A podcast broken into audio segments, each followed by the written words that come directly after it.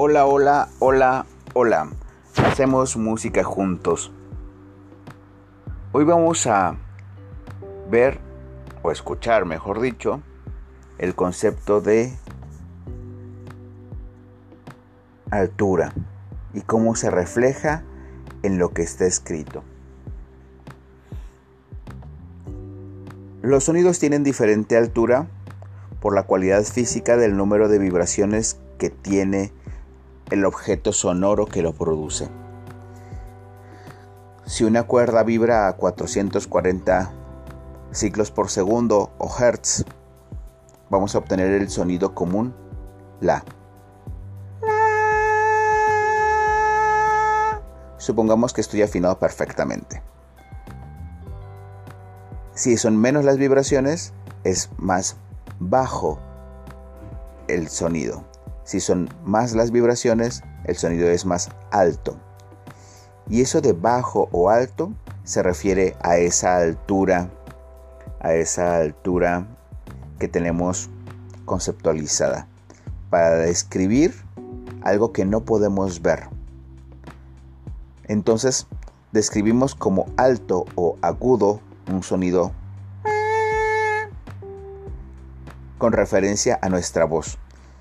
Y un sonido grave, un sonido oh, igual con referencia a nuestra voz. Entonces a lo mejor el sonido puede no parecerle tan agudo a un niño o a una soprano, ¿no? Y a lo mejor un sonido oh, puede no parecerle tan bajo a un barítono o un bajo, ¿no?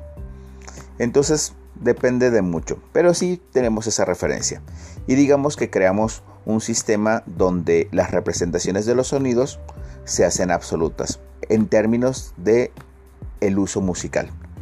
Entonces, empezamos porque le nombramos a ciertas frecuencias, las empezamos a llamar por un nombre determinado. Y desde siglos para acá empezamos a utilizar los nombres do, re, mi, fa, sol, la, si. Entonces, para representarlos utilizamos el sistema del pentagrama, que son un conjunto de cinco líneas paralelas horizontales equidistantes, ¿sí? donde ponemos los óvalos que representan la altura del sonido. Bueno, no es cierto, representan la duración del sonido. ¿sí? Las figuras de notas, es bien curioso, no representan un sonido determinado, sino representan una duración de sonido. Si tenemos una nota negra, de las llamadas negras, que es el óvalo relleno con un palito, ese palito se llama plica. Entonces, el óvalo o cabeza relleno con su plica son una negra. Esa, digamos que en términos generales, no nos vamos a complicar demasiado en la parte teórica porque lo que queremos es que toquen es la que equivale a un golpe. Ta, ta, ta, ta. Pero esa sola nota negra no significa ningún sonido determinado, simplemente significa que es un sonido que dura un tiempo. Y ya, es todo.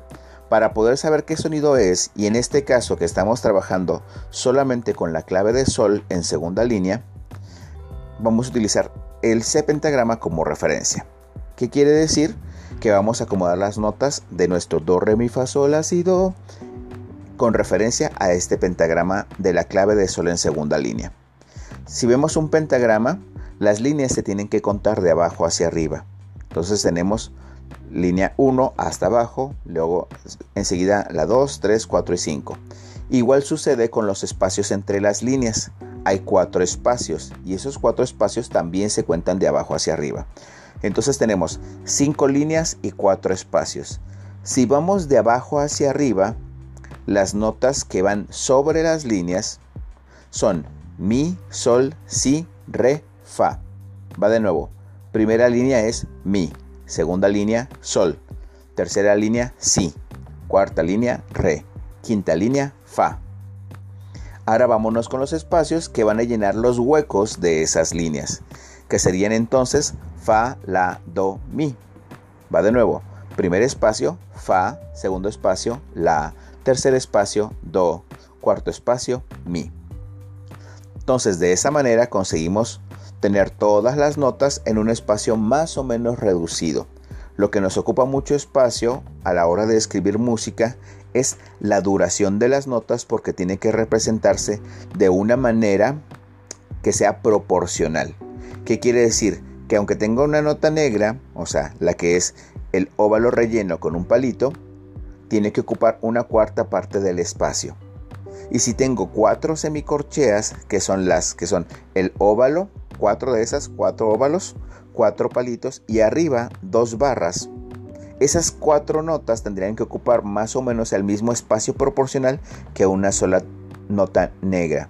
¿Por qué? Porque valen lo mismo. Era como cuando decíamos en, el, en otro capítulo, era ta, ta, ta, ta. Respecto al pulso, una nota negra ocupa el mismo espacio que dos corcheas. Ti, ti, ti, ti, ti, ti, Y ocupa el mismo espacio proporcional que cuatro semicorcheas. Entonces, gráficamente también tenemos que respetar eso. Una negra ocupa el mismo espacio proporcional que dos corcheas y ocupa el mismo espacio proporcional que cuatro semicorcheas. Entonces una blanca, o sea, una nota que es el puro óvalo sin relleno y complica, ocuparía el espacio de dos tiempos.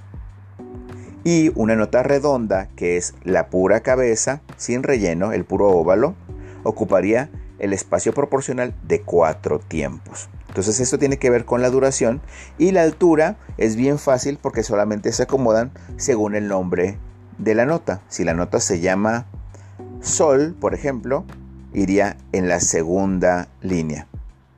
De acuerdo a la regla que dijimos antes, que las líneas son mi, sol, si, re, fa, de abajo hacia arriba, y los espacios son fa, la, do, mi. Entonces, siguiendo este orden, tendríamos todas las notas adentro del pentagrama. Hay notas que se representan afuera del pentagrama y esas las vamos a ver en otro capítulo. Por lo pronto, hoy terminamos. Nos vemos en el próximo Hacemos música juntos.